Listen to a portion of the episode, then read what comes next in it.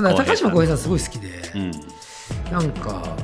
彼ってオイシックスラドット第一のうん。経営もしながら経済同友会の副代表もやりつつ、まあ、えーなんだ車椅子ラグビーの理事もやりながらなんかいろんなこう地域のこともやってますそう地域のことやったりとか、いろんなことやってるじゃないですか。で、はい。彼ってやっぱりなんかそういう意味では経営者としてのキャップとなんかこう世代のリーダーとしてのキャップっていうのを両方持ってて確かぶり分けてる人だと思ってて、うん。あの人なんかすごく僕好きで。うんすごいですよね。でなんならオフィスも一緒なんで。あそこそこまあまあ結果論として一緒なんですけどなんかだからあのすごく影響一回り上のせ先輩として影響を受けていてリーダーシップに。だから彼がそういそういうことを言ってるんですよね。だから自分の世代で世界を社会を変えたいと思った時に変えたいと思った時に自分だけではできないことはもちろん分かっていた時に、なんかどの仲間にどの領域を任せられるかっていうことを考えてんだよねみたいなことを教えてもらって確かに。ねで彼が僕と仲良くしてるのもまあそうは言っても世代でいろんな階層があるから、次の世代はなんか山野がそうやってちゃんとなんか巻き込んでいくすといごいんじゃないのとかって言ってくれた時に、はい。あ俺そんな役回りできて期待してもらってあいや別に期待も何も別に上下関係じゃないんで、はいはいまあ勝手に期待されてるだけなんですけど、あそういうのって素敵だなって思ったんですよね。うんうんうん。あだから結構彼、まあ、高島さんから僕は結構うん。なんだろうな素敵な考えを教えてもらってることも結構ありますね。なるほど。なるほど。でもこういうのをやってると多分高島さんもあるんだと思うんですけどなんかわかんないですよ。実業やれよとか、うん。経営者だろうとかって言われたりするんですけどいやいや経営者ってさと広いぜと。うん。さっきも、まあ、ツイッターで言ってくれたように僕も本当思ったんですよ。なんかメンバーから、うんなんか会社の代表なんで政治の発言にしてるのはどうかととかって言われたんであそんなことあったんですね。そうですね、いやいやいやいや別にさと別に社会を良くしたいから経営してるわけであって、はいはい。その一要素に政治があるんだから、うん。政治的な観点でこう考えてるって言うだろうと。うん。それやっぱ制約しちゃいけないなって僕は思ってて、確かに。まあ作りたい社会があってその手段として最短だから起業してるわけですもんそうねそうそうなんですよ、うん。まさにうんなるほど。でもこの間なんか言ってて僕新平ちゃんが言っててなるほどなと思ったのはでも世界を変えた人は政治家か芸術家しかいないんですよねって言われて。世界があそうあの歴史に残るのは。芸術家が科学者かせあの政治家しかいないっていう。政治家がその3つか。って言われた時にお俺ら入ってないじゃんって思ってちょっとあれは実は問いとして結構考えてますね。マジかと。その多分いや別にまあ産業っていうものがびまあ単純に時間軸がまあ江戸時代も死の交渉で昭和下なんでまあ単純に昭の時代が短いっていうのはあると思うんですけど、うん。取り組めるもののインパクトの時間軸が意外と短いっていうはいはい、はい、科学は発明者はずっと残るしなるほどね。アートの美意識の価値観みたいなものもずっと残るし、うんまあ、政治もパラダイム作っちゃえばそれはずっと消費税はなくなることはないじゃないですか、はい。例えばですけど、はいはい。まあ、みたいなへなんとか条約もなくなることはない、うん。みたいなのに比べたら多分歴史で言うと時間時間が比較的早すぎるはいはいはいはい。っていうことなのかなって僕は思いましたけど。で逆に言うとなんかその起点となるビジネスが語られてきたその機会が少なかったっていう考え方もないですか、うんうん。あその要は、えー例えば株式会社とかなんかそのまあ例えば卸卸業っていうのを生み出してきた人がいたとしたらそれをこう分析されてこの人がその卸売りっていうのを生み出した革命家だとうん。いうことを語られてきた機会が少なあーまあそれもありますね。いということもありますよね。でこの番これ今喋ってるのが歴史に残る可能性もありますね。おい。いやそれはあれだけど、まあ、でもでもでも本当そうだと思いますしでもまあ別に何ていうんですかね。株式会社の歴史は東インド会社はまあ歴史に残ってるし、多分ジョブズも歴史に残るし、はいイーロン・マスクも残ると思うんですよ。そうですねだからまあ、まあだからそれが社会のパラダイムに影響を与えれば、うん歴史に残ると思うんですね。はいまあ、結局社会のパラダイムしかの積み重ねが歴史だから。はいそうですね。まあだからその中でプレーだけだと足りないっていうことなんでしょうね。そうですね。確かにな。だからまあそういう意味では僕が教科書に載せていただけるかどうかっていうのははいわからないが、はいはい。僕らの世代で何かの流れを作んだ作ったんだぐらいのはいインパクトは作りたいですね。確かに。はい。まあでもやワンヤッパンさんワンチャン乗ってそうっすけどね。ありますか？ありますね渋沢栄一山野智久ぐらいあの突然 突然ナイフを持った男がやってきてみたいな えそっち側じゃない。違うしダメでしょ。赤いやつよそれ、はい。いやでもまあでもなんかまあその多分やっぱりうんだからでもなんか僕すごいなんか遊びっていう領域とかまあもうなんか結構企業の時代だとは思うんですけどなんか経済の考え方っていうもの自体は一定問われてると思うんですよね。はい。いろんな意味で、うん。まあ、資本主義だったりとか、まあ、企業の存在意義だからまあああいうパーパスみたいなものが言われたりとかはいするわけじゃないですか、はい。でこのままでいいのかなってみんな緩やかに思ってるし、まあ、豊かさとは何なんだろうなってみんな思ってると思うんですよ、うん。むっちゃ働けば幸せになれた時代ではないってみんな気づいてるから、はいうん。まあ、だからウェルビーイングとか言われてるもはい。してると思ってる中で、まあ、僕遊びってマジでなんか絶妙やなというか、なんかすすごいその時代のその価値価値価値の、まあ、転換点になる言葉の一個になりそうだからすごい。それをもう12年前から仕掛けた山野さんはほんますごいなって思いますね。いやあのねめちゃくちゃ嬉しくて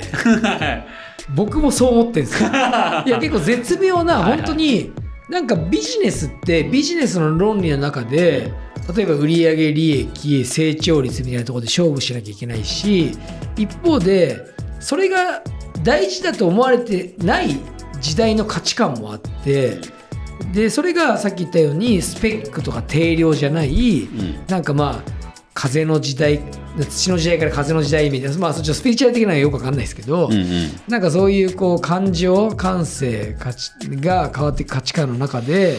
ちょうど遊びって両方いけんじゃねえかっていう可能性を秘めてるっていうことだと僕は思っていて確かに。でそれはなんか自分が思ってる当事者意識が結構強いんですよね。だからある意味僕が結構会社の中で言ってるのはなんかビジネスの中心で高らかに遊んでんだって言おうぜっていうことをあ言ってて。えそれ社員に言ってんすか？言ってます。おおあの時にあの経営メンバーには言ってますね。だからなんか僕らが逆にそのまあビジネスのマーケットの中でのある意味別に覇者になりたいとかないんですけど、声をそのビジネス論理で言うと時価総額が高いところが発言権があるんだとしたら、ん。その中心で遊び愛って叫ぼうっていうことは我々の役割だっていうのは結構言ってて、面白い。まあでも義理人情ってまあ逆裏書いてはそういうことですもんね、うん、そうですね。そうですね。それってどういうのが理想とかあるんですか？理想かまあ、社会で語ってもいいですけどうんどういうあかん人間関係とかのあり方の世の中がいいなとかなんかそういうのも、まああまあ、生きるに遊びようっていうのもめっちゃ素敵だと思うんですけど、はいはいはいそっちの角度から語っていくとどうなるのかなっていう。なるほどね。まあなんかこうそうっすね。2つイメージが、まあ、そんな質問をしてもらったことがないんでうん。言ったことはないかもしれないけど思ったのはうん、やっぱりリスペクト。そのそれぞれす個性を持っていて、はい。経験の年数が違う状態の中でその時に思っている価値観考え方を否定せずに尊重しようっていうことが大事だよねっていう概念とうん。あとやっぱり人類という共同体はうん。個で終わるわけではなくうん。こう共同体として、えー、たすきを渡し合っていくんだっていう概念。これが結構重要なんじゃないかなって思いました今。聞なるほど。聞いていただいて。だってなんかうん。お子さんいるじゃないですか、うん。で新平ちゃんの人生は新平ちゃんの人生って大事なんだけど新平ちゃんの同い年の人が多分100万人以上いて、うん。日本の中でね。うん。できっとその下の世代が分かんない、80万人70万人いるか分かんないですけどなんかそういう中で僕も新平ちゃんも、まあ、いずれ死ぬっていう時に、その次の世代っていうことがあるっていう事実があってて、うんそうするとこうだんだんこうバトンを渡していくという概念をうん持ってどういうメッセージを持っていくかみたいなことが大事になっていくわけじゃないですか。だかはいはらそれはなんかすごく大事だなっていうのをいはい確かにうん意識的に思わなきゃいけない。でも一方でそのなんだろうな例えばその10歳の子供の感性が、うんお前はまだ子供だなって言うんだけどもしかしたら大人になっちまったお前がなんかすさんでんなってことなのかもしれないじゃないですか。うんだからそれはなんか世代ごとに感じる感性とか価値観で学ぶことがあるから否定するんじゃなくて肯定するっていう関係性がうん結構重要だなって思ったりし、そういうのに溢れていくといいっすよね。なるほど。でそれが遊びだと僕は思うんですよ。遊びって無条件じゃないですか子供と遊んで出る時に上も下もないじゃないですか、うん。楽しいか楽しくないかだけなんで。それってなんかまあホモルーデンスって人類学的な考え方でもそもそもあって、うん。人間はそもそも遊ぶために生まれてきたんだっていう学術的な、まあ、ろ論理があるぐらいなんで、だからまあ遊びってすごく重要な起点なんだろうなって僕は思ってて。あー。なんかなるほどなんか今話聞いてなんでやそんな思考回路になるのかなと思った時になんかその先輩が何か教えてくれたとか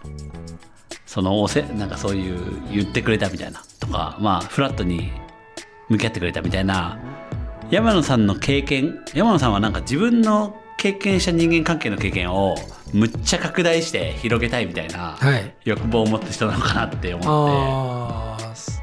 なんか。自分の体験経験を押し付けたいわけじゃないあんで押し付けたいわすけどもけじゃないけどそれを、うん。あこれって素晴らしいもんだっていうふうに広げたいっていう感じを思うからなんかいや急ななんでそんななんか次に世代に、まあ、バトンをつなぐじゃないけどあーそうですね。ななんかそんでそんなふうに思うようになったのかなっていうのが。あーでもそういう意味では自分の体験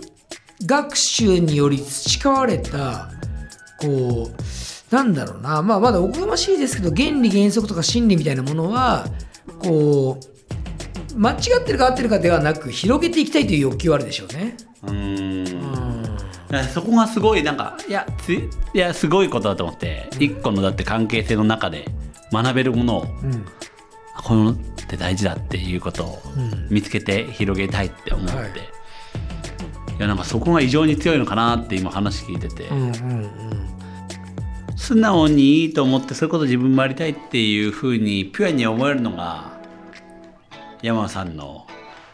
なんか魅力なのかもしれないですね。僕ね結構素直でピュアなんですよ マジで。嬉しそうそんな嬉しそうな顔で言わいれてもやいやマジでそうなんですよ。うん、あでもまあそこなんだろうなっていう